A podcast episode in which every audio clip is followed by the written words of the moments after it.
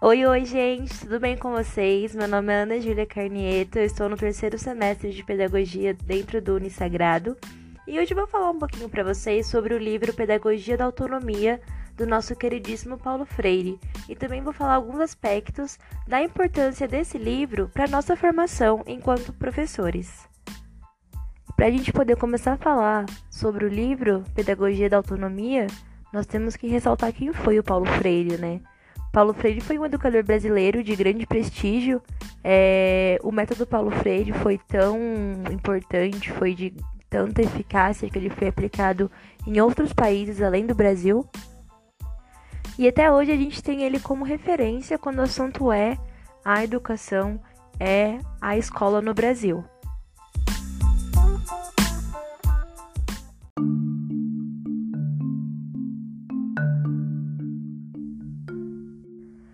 Livro Pedagogia da Autonomia, o Paulo Freire fala sobre como os professores devem ensinar os alunos a serem mais, serem pessoas pensantes, é, desenvolverem o senso crítico e serem seres transformadores. E para isso, ele explica sobre a ética crítica, que é aquela competência científica e amorosa autêntica, que é com base no engajamento político das pessoas e de como eles vão saber desenvolver isso dentro da sociedade. E para nós que somos estudantes do curso de pedagogia, é, depois de ler o livro, a gente aprende mais sobre a formação do educador e como que é importante ele manter uma boa relação com o educando, sabe? Porque o Paulo Freire acreditava que se os alunos fossem orientados por meio de um diálogo político-pedagógico, teria uma maior possibilidade da aproximação crítica do conhecimento e da sua recriação.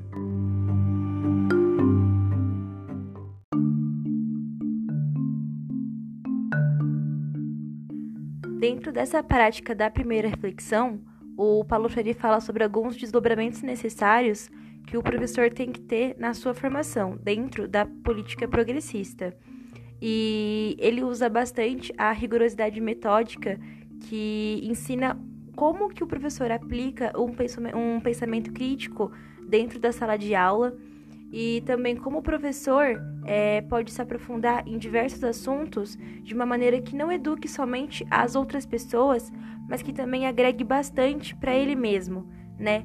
Que é muito importante isso dentro de uma sala de aula, é, esse conhecimento dado para os alunos, mas buscado também para si próprio, agregando ao professor maiores valores e maior reflexão do seu papel em uma sala de aula dentro do aprendizado.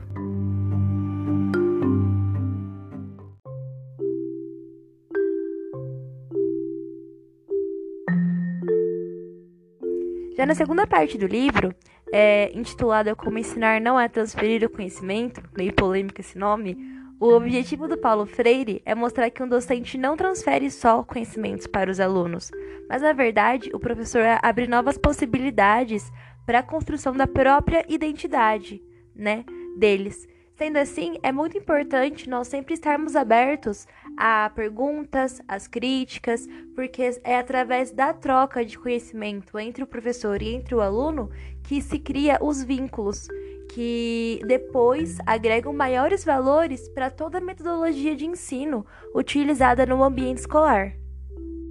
Sem dúvidas nenhuma, nessa segunda parte, o que eu mais gostei foi essa busca pela curiosidade, né? Segundo Paulo Freire, um educador não pode aprender e também não pode ensinar sem a curiosidade, sem aquele questionamento. Por isso é muito importante nós sempre é, estimularmos a pergunta dentro da sala de aula, a reflexão crítica e fazer também os alunos pensarem o porquê daquelas perguntas, né? É meio complicado assim de se entender, mas é sim um questionamento muito coerente para a prática escolar. É, existem respostas que ainda não foram obtidas. Por que, que isso acontece? Né? Essa curiosidade que a gente pode despertar nos alunos trazem depois frutos muito importantes para todo o aprendizado que eles podem trabalhar na prática escolar, na participação e no diálogo com a sala.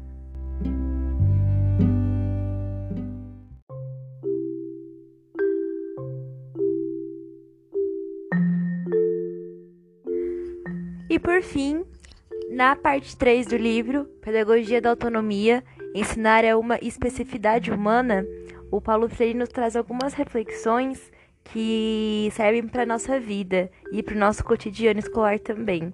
É, é muito falado sobre o educador dar sempre liberdade para os alunos, porque isso constrói um clima de disciplina e também estimula muito a curiosidade e também o aprendizado.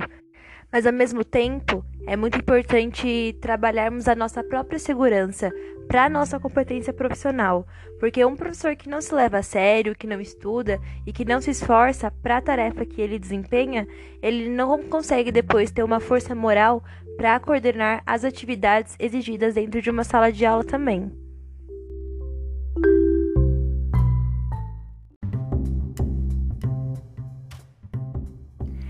Então, para poder finalizar esse podcast, eu concluo dizendo que esse conhecimento que eu adquiri através da obra do Paulo Freire é com certeza um fator muito auxiliador no desenvolvimento das práticas educacionais e também das práticas de vida. Né?